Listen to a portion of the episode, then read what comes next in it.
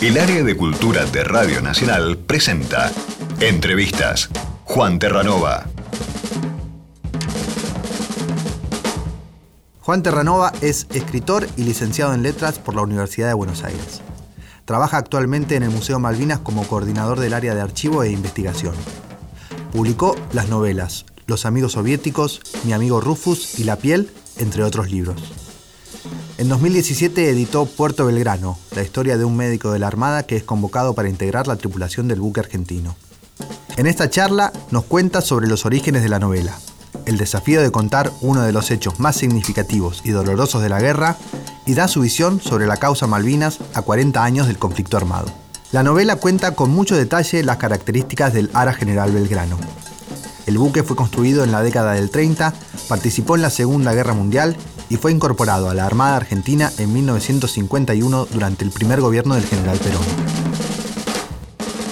¿Cuándo se te ocurre una idea de hacer un, libro sobre Malvinas o bueno, con, un personaje participante de la guerra como protagonista? Bueno, yo empiezo a trabajar en el museo, cuando el museo se abre, un poquito después, en, una efervescencia muy grande que tiene el tema Malvinas y el, museo en sí, ¿no?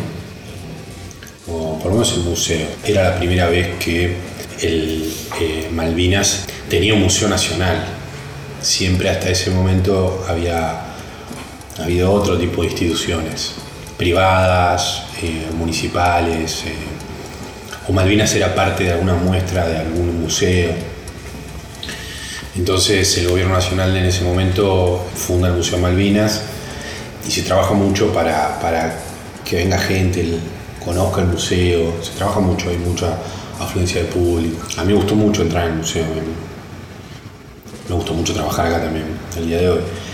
Y bueno, nada, tuve que, tuve que formarme, si bien yo sabía lo básico de Malvinas, quizás un poquito más, quizás ligado a lecturas que había hecho en la universidad o en los ámbitos de militancia, ligada en la universidad, ligada a la literatura, a la ficción no, tanto el ensayo y el, ámbito más militante, ligado al revisionismo histórico, ¿no? a, cómo el peronismo empieza a revisar la historia oficial de la Argentina o, la historiografía eh, mitrista.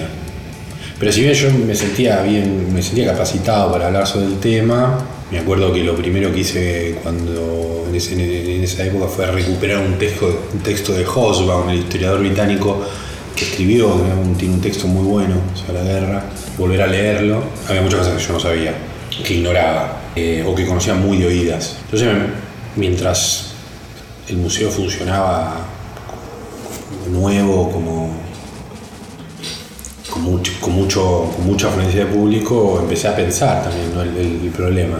Yo ya había escrito varios libros, había publicado varios libros. yo me veía a sí mismo como un, como me veo, como un escritor que puede escribir libros de historia o, novelas, o libros de crítica, ensayos, no sé. Y entonces empecé a pensar qué era lo, lo, que se podía escribir. Hay muchos lugares comunes, hay muchos lugares comunes sobre Malvinas y sobre la guerra y empecé a pensar cómo hacer para esquivar un poco eso, ¿no? Eh, y bueno, y ahí pensé, empecé a entrevistar veteranos. Eh, ya después, durante el terminado el, kirchnerismo, quedamos eh, de una manera frisados o no teníamos tanto trabajo, quedamos con menos trabajo y entonces yo me pude dedicar a hablar más con veteranos ir a los centros y empecé a escuchar las historias de Belgrano. Y entonces dije, voy a escribir una novela sobre Belgrano. Fue así. Y leí un libro muy bueno de, Luchi Levene, que es el cirujano de Belgrano, que se llama Desde la Balsa, que es un librito muy, muy chiquito. Y dije, yo puedo escribir esto en clave de ficción, puedo vampirizar a un punto, retomar esto.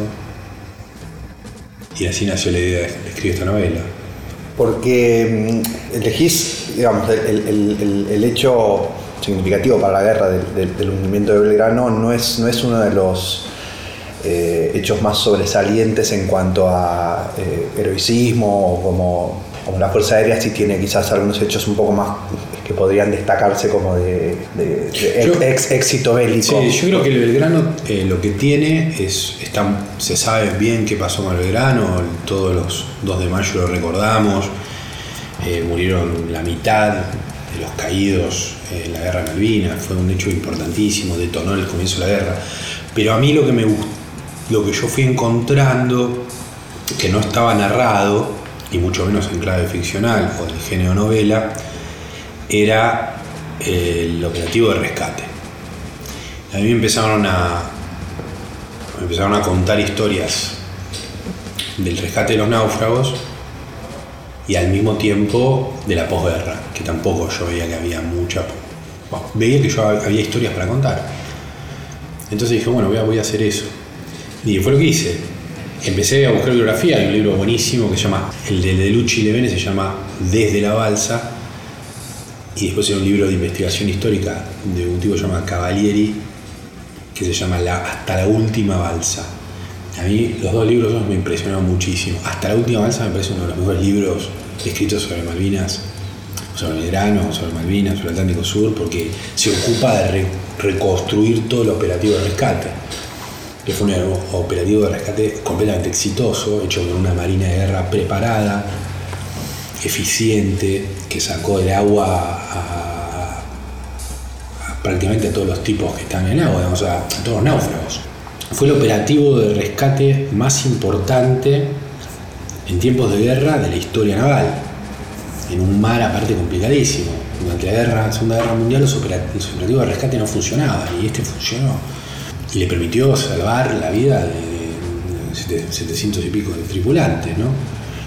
Que si no hubiesen muerto indefectiblemente. Si la, si la, Armada no reaccionaba como reaccionó, con un componente de voluntad, un componente técnico y un componente de humanidad y de, digo, de responsabilidad con respecto a lo que estaba pasando, un gran entrenamiento, ¿no? salieron enseguida los aviones Neptune hasta el límite de su autonomía de vuelo a buscar unas balsitas súper pequeñas en un, en un bar complicadísimo este, las, encontraron, fueron, los rescataron, digamos. Y a mí eso me, fascinaba. Y siempre se habla del hundimiento, hay indignación por el hundimiento y me parece que el operativo de rescate daba mucho material para narrar, ¿viste? De hecho, yo la novela la hago con el 10% de lo que tengo. En un momento empiezo a decir, la forma de escribir la novela era dejar historias afuera, no incorporarlas. Mm. ¿Por qué estaba tan, tan preparado? Eh, porque lo preveían como una posibilidad. Claro, en ese momento, el día de hoy también es la, Argentina tiene mucho mar y la Armada hay una vocación, hay, siempre hay dos iglesias, ¿no? la iglesia represiva y la iglesia que ayuda a los pobres y siempre hay dos armadas, siempre hay dos ejércitos, ¿no? el ejército nacional que defiende la patria y el ejército que lo conocemos nosotros que es reaccionario, que vende patria, bueno, y la armada pasa lo mismo, hay dos armadas, hay una armada antigua hay una, la gran familia naval, le dicen ellos, ¿no? Hay una, hay una armada que, es burocrática, que, bueno, en este mismo lugar donde estamos nosotros hablando ahora, funcionó un campo de exterminio y era, una escuela de, la armada. Este, pero después hay otra armada que tiene mucha vocación por el mar, por, el cuidado de, sus marineros, ¿no? digamos, este, que se ve el día, día, día de hoy que tiene que, salir al mar a, defender, este, no sé, nuestras riquezas vitícolas o asistir eh, en la Antártida a alguien tuvo un accidente, no sé, digamos, hay mucha vocación. Y ellos estaban muy preparados en todos los grados, desde el conscripto hasta, hasta el comandante, estaban muy preparados para, para enfrentar eso. Y por eso salvaron. Eran muy disciplinados, hacían muchos entrenamientos de abandono, muchos zanfarranchos de combate, y es un hecho eh, dramático, trágico, pero muy, muy contradictorio en algún punto, ¿no? porque es un buque, es el buque insignia de la Argentina y se hunde sin tirar un tiro, este, es hundido por un submarino, ¿no? es como un hecho muy, muy dramático. Es épico, pero también es dramático, pertenece como a los dos géneros, ¿viste? Mm y todo el, operativo de rescate en el que participaron muchos buques y, realmente ahí se vio gente muy valiente, ¿no? Eh, yendo a buscar, eso fue realmente una cosa digna de contarse. Como novelista, para mí era ya te digo, dejar el 10%, ¿no? de, las entrevistas que escuchaba, de las historias que escuchaba, con el 10% alcanzó para hacer ese libro.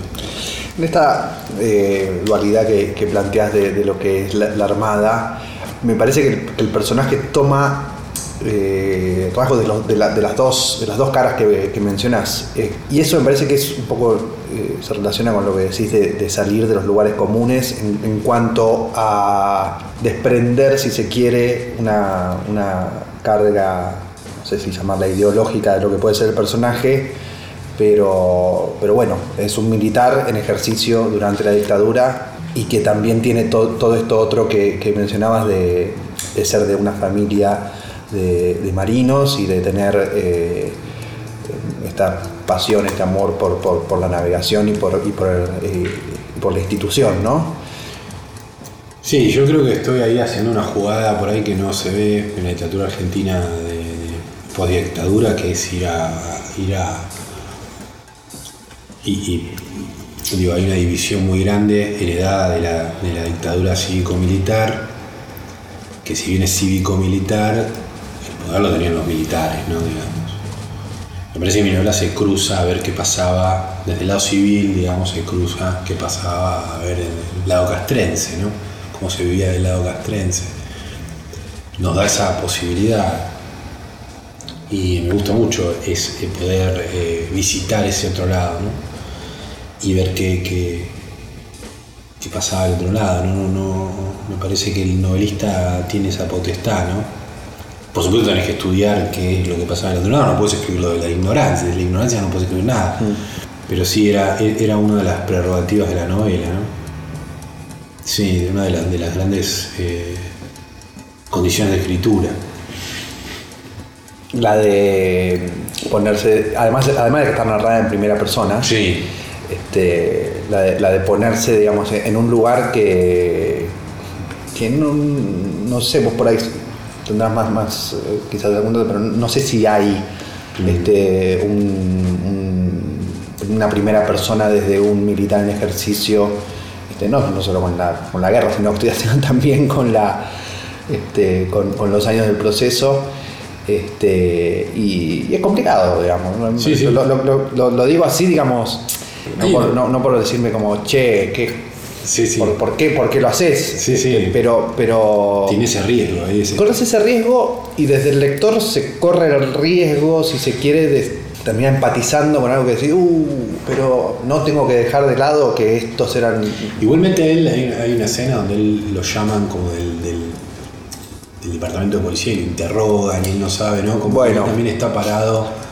Sí, pero entiendo. Un poco, un poco por esto que decías. Yo creo que hay una, hay una novela, perdón que te interrumpa, hay una novela actual que es la novela que no choca contra nada, ¿viste? Es una novela que por ahí puede ganar un premio internacional o que no defiende intereses ni ataca intereses, ¿viste? Como que está esa novela. No digo que sea mala, necesariamente, quizás en esa elección se pueden producir historias interesantes, se pueden contar historias interesantes que sería como la novela, no sé, Messi, ¿entendés? O sea, la novela que, gana y no, no perturba nada y por ahí es muy virtuosa inclusive. Y nosotros la celebramos también, porque obviamente.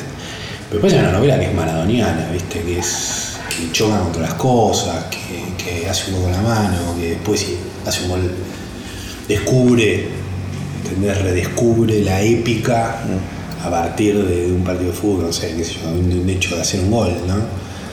Y me parece que a mí me atrae más esa novela, me, parece que la novela de los problemas, la, una novela que choca contra las cosas, una novela que, no te plantea soluciones, sino que te plantea como, bueno, a partir de la historia, porque si bien es una novela, yo hay muchas cosas que, que forman parte del discurso historiográfico. Y me parece que Malvinas tiene esa tiene esa particularidad, ¿no? De siempre incomodar, siempre estar en un acorde que no resuelve, que es un acorde siempre disonante. Mm. Eh, y claro, bueno, un poco era eh, explorar esas posibilidades, ¿no?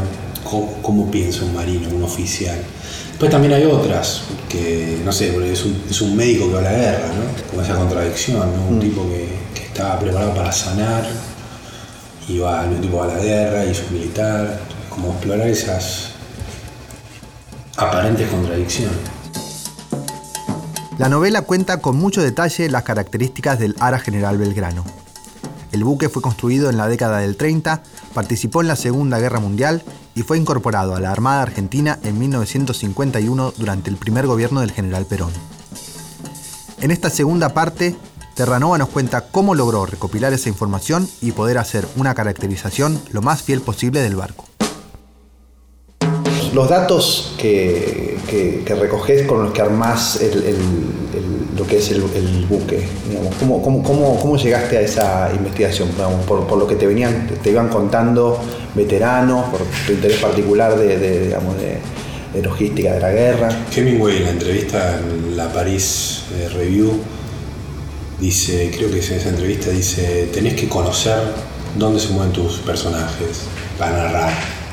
Porque si no, hay uno, se hace un agujero, ¿viste? La narración. La narración queda como hueca, mm. es como que pierde fuerza, es poco muscular. Si vos conocés el lugar a los que van los personajes, hay como más empatía con el lector, construís algo que, lo va llevando, que el lector casi lo puede ver. Por más que no hagas grandes descripciones, no se refiere a eso, se refiere a eso. Y claro, yo no tenía la posibilidad de conocer el grano, podía conocer algún otro buque similar. Entonces lo que hice fue eh, muchas entrevistas, oficiales, suboficiales y conscriptos que habían estado en el buque, y preguntándole cosas muy puntuales porque si no se las preguntas, ahí no te las cuenta. Y sobre todo a los suboficiales que son, la parte, los que están en la parte más técnica, ¿no? Este, y después, bueno, leí algunos de los libros como más clásicos, como te comentaba, estos libros. Pero la verdad es que es un libro hecho con la fuerza de la voz de esas entrevistas. En el desarrollo de la novela hay toda una aparición, al principio diría de un personaje este, que es este, no sé cómo describirlo, marino que no se sabe si forma parte de, no se sabe si forma parte de una alucinación y después empiezan a aparecer otras cosas, otras cosas, otros personajes, otra, otra visita que, hay en el, sin spoilear, digamos, otra visita que hay en el, crucero. ¿Cuál es la idea por la, con la, por la que incorporas eso, digamos? Porque realmente es algo que uno termina de leer el libro y dice, bueno, pudo haber pasado, no pudo no haber pasado, digamos. Bueno, era, era así, sumar un poco de ambigüedad en eso. Evidentemente no hubo oficiales de, la Marina este, soviética en el, en el Belgrano, ¿no? Si bien los soviéticos estuvieron espiando y mirando todo el tiempo, y incluso en internet ahora hay fotos que ellos desclasificaron, ¿no? Estaban como todos todos las potencias estaban mirando en la guerra para ver qué pasaba. Estábamos en plena Guerra Fría. Entonces todos trataron de mirar y de, ver qué había y con, qué se iba a pelear, qué era lo que tenían, las posibilidades. Así que los soviéticos estuvieron cerca, ellos tenían un aeropuerto en Angola. Así que eh, a mí me gustaba mucho esa idea ¿no? de, que hubiese, de, imaginar un contacto real. Y otro personaje más fantasmal o viene porque yo no quería hacer una novela realista. Quizás fue un error, o no, no sé ponerlo, pero no quería hacer una novela que fuera solamente testimonial. Estas voces con las cuales yo había estado trabajando eran voces muy crudas, muy testimoniales, y quería darle un poco más de volumen. Claro, el, crucero no es un barco fantasma, pero al mismo tiempo es un barco imaginado, al que volvemos una y otra vez el 2 de mayo, hay una ausencia ahí. Y eso lo hace un poco fantasmal en algún punto. Eh, entonces era el, novelista tiene la potestad de inventar en ese sentido. En la posguerra, dentro de la novela, la atracciona también esto de volvió, no, bueno, sigue apareciendo hasta que No, aparece más, digamos. Este, eh, sí, yo, mi gran miedo era qué iban a decir eh, los sobrevivientes. Ah, bueno, es, llenan, ¿no? Bueno, eso era digamos, una, una, una, pregunta que es medio obligada, pero a, estas voces que, que, vos. Eh, de las que te nutriste digamos, para, para, el contenido del libro y después tuvieron acceso a leerlo o porque vos no se los hayas dado sí, yo creo que el, el, el novelista trabaja para todos, ¿no? cuenta historias para todos. Pero bueno, ellos estaban ahí entre, entre los lectores eh, de novelas, por poner un Y, y el autor estaba, había un montón de gente que estaba, eh, que era parte de la historia, ¿no? Era parte de, iban a ser lectores, pero también eran, productores de esa historia y en muchos sentidos protagonistas. Así que yo tenía un poco de miedo que me dijeran, ¿qué escribiste? ¿Viste? Pero no, me gustó, ah, fue tomado con humor, las, las, tergiversaciones de la historia fueron tomadas con, humor. Eh, ahora estoy escribiendo una sobre Marina Mercante, sobre la Marina Mercante de Malvinas y muchos mercantes a los que entrevisté se las di y, nada, ellos, el mercante es otra mentalidad. Hay algo en la, en la novela, perdóname si no, si no es acá que lo, que lo leí, que ¿Vos mencionás algo sobre la marina, el conflicto entre marina mercante y, armada? Sí, pues ser, claro, sí. Es completamente diferente, es otro, tipo de marino. Sí, sí, sí. La cabeza es, eh, te digo, hay más afinidad entre un eh, barquero de la armada, o sea, un tipo que maneja un barco en la armada, un comandante de la armada y un piloto de avión naval, que entre un, si bien parecería que manejan el mismo vehículo, un barquero de la Armada y un marino mercante, mm. El, mercante es otra historia. Y aparte ellos estuvieron, ahora justamente estamos trabajando con María Beloni, que está acá cerca, en un texto sobre la Marina Mercante y su, participación en la Guerra de Malvinas. Es otro mundo, es otra manera de pensarlo. Cuando ellos leían, cuando los mercantes, ellos tuvieron mucha participación. Este, y cuando ellos leían, leían este libro se reían, porque lo toman también como una especie de eh, retrato, digamos, de la vida castrense que les resultaba como atractivo. Después los conscriptos y los oficiales que leyeron el libro y que estuvieron en el banco les gustó, eh, en ese sentido les gustó.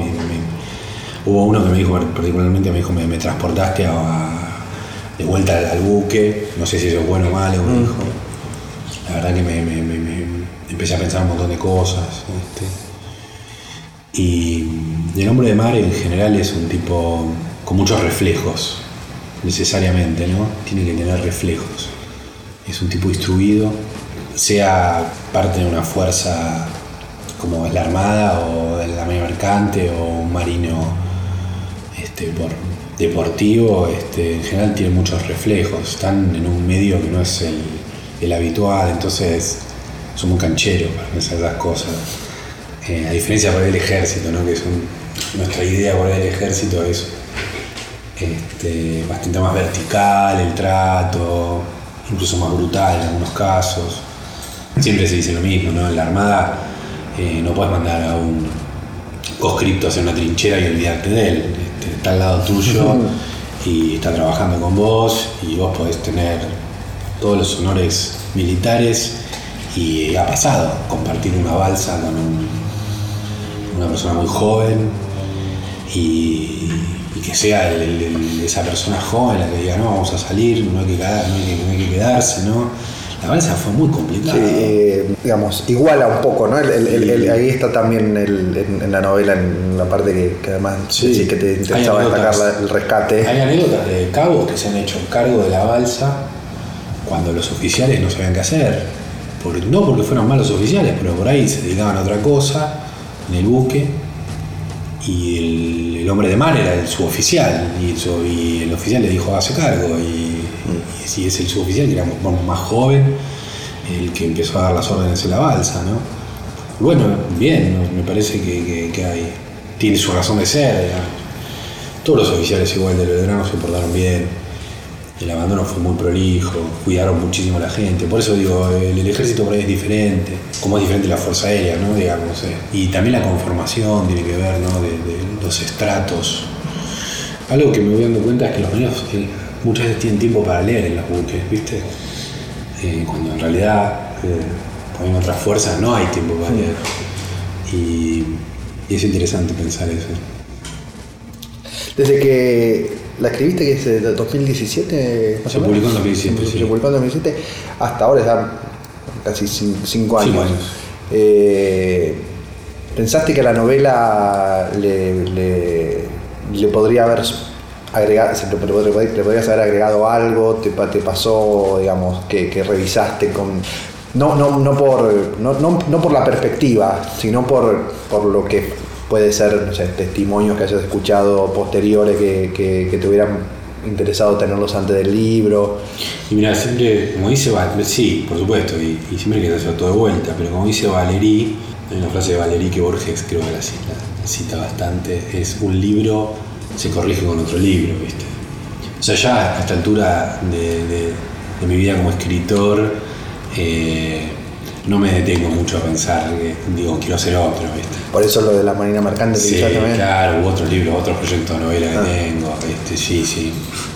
Después de Puerto Belgrano escribí la historia oral de Lara Bahía Paraíso, que fue un buque hospital, un buque polar primero y después un buque hospital que fue Malvinas, que participó del, del operativo de rescate, de la operación de rescate de, de Belgrano y hice, hice entrevistas, entrevisté a la, a la tripulación y a eh, pasajeros del, del buque y la verdad que quedó un libro buenísimo. Y es un libro completamente testimonial, ¿no? es un libro de testimonios. Y es un libro muy diferente porque los que hablan son ellos. ¿no? Y me gusta explorar esa posibilidad también de hacer libros eh, que tengan que ver más con la historiografía o con cierta forma del periodismo. Pero eh, la novela te da, te da una libertad y te propone unos desafíos que me gustan. Ese tironeo entre, entre los géneros, eh, por momentos me, me- me- me si- me siento que me cuestiona, ¿no? ¿Por qué no escribir la historia? Si están tan buenas esas historias, ¿por qué recurrir al género novela? Y bueno, pero porque el género novela tiene también algo del ritmo, algo de, de ciertas libertades que, que me siguen, que me siguen convocando. En esta última parte de la entrevista le preguntamos cuál es su visión sobre la causa Malvinas a 40 años de la guerra, cómo pensar en las islas, cuál es el desafío que tienen la clase política y la sociedad argentina en torno a su soberanía y el de los escritores argentinos con la literatura en relación a las Malvinas. Que las Malvinas son argentinas es, es- es un- es una frase incluso cacofónicamente, ¿no? que tiene una rima que incluso de eso le da verdad, ¿no? No hay mucha duda sobre eso. Eh, si bien hay liberales o gente que, por ejemplo, para despegarse del peronismo, para despegarse de la lucha eh, anticolonial, utiliza Malvinas, ¿no? Entonces dice, no, con un pero. Hubo una carta que firmaron los intelectuales en su momento, ¿no? Eh, hay gente dentro, hay anécdotas de argentinos que piensan que Malvinas no es Argentina. Pero también hay una gran. hay un gran consenso sobre eso. Hay un gran consenso.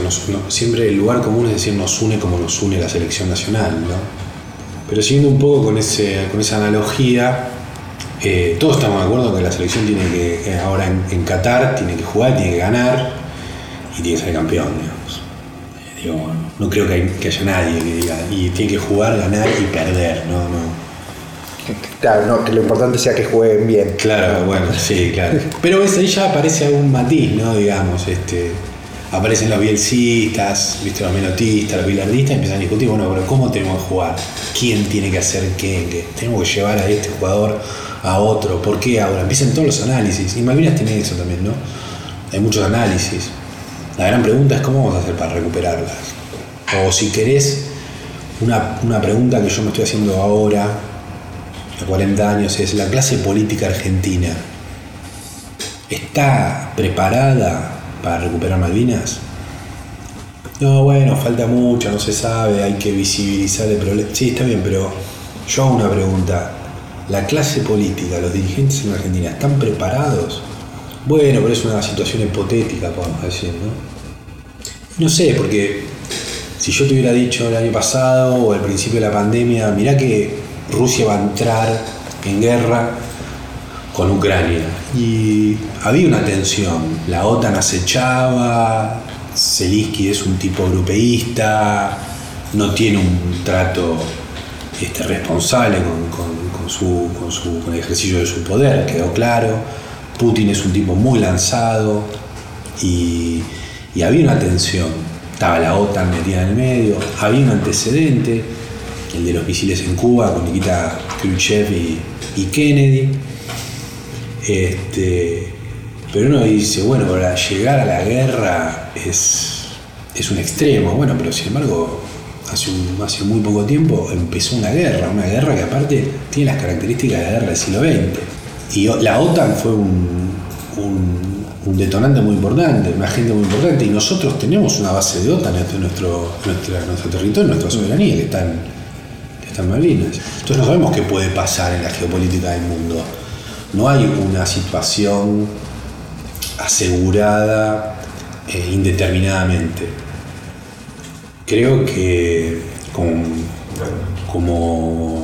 el museo depende del Ministerio de Cultura, de la Dirección Nacional de Museos y del Ministerio de Cultura. O sea que, pero digo, desde ahí lo que nosotros deberíamos proponer es que estemos preparados como nación para dar un, paso hacia nuestra plena soberanía.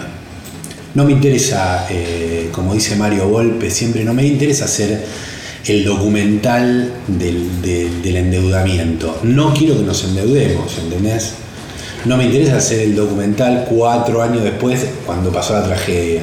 No, quiero pensar el futuro, quiero que el problema no, no aparezca. No quiero dar, no quiero vivir del de dar testimonio de lo que otros hicieron mal, sino que quiero encargar la historia en ese sentido. Y me parece que en ese sentido está, bien tiene que ser pensado con la Antártida, con las otras islas, con la Patagonia, y debemos darle una solución, hay que darle una solución, y para eso hay que estar preparado, porque la geopolítica del mundo puede cambiar y, yo estoy convencido que la vamos a recuperar, que la Argentina va a tener eh, una soberanía plena en el Atlántico Sur. Y es una pregunta que quizás nos tenemos que hacer fuertemente. ¿Estamos preparados para recuperarlas? ¿Queremos recuperarlas? Sí. ¿Pero estamos preparados para recuperarlas? ha, pasado muchas posiciones diferentes hace muy poco sobre Malvinas. Una posición que tuvo el kirchnerismo o la posición, eh, difiere mucho de la posición que tuvo el gobierno de Mauricio Macri, por ejemplo. Y creo que tendríamos que escribir más libros. Creo que los novelistas tendríamos que estar más atentos. Estamos un poco distraídos con los temas que importan. Eh, pues que Malvinas es un tema que importa y hay otros, otros temas que importan sobre los que habría que, escribir novelas. Eh, me gustaría leer más, más novelas sobre Malvinas.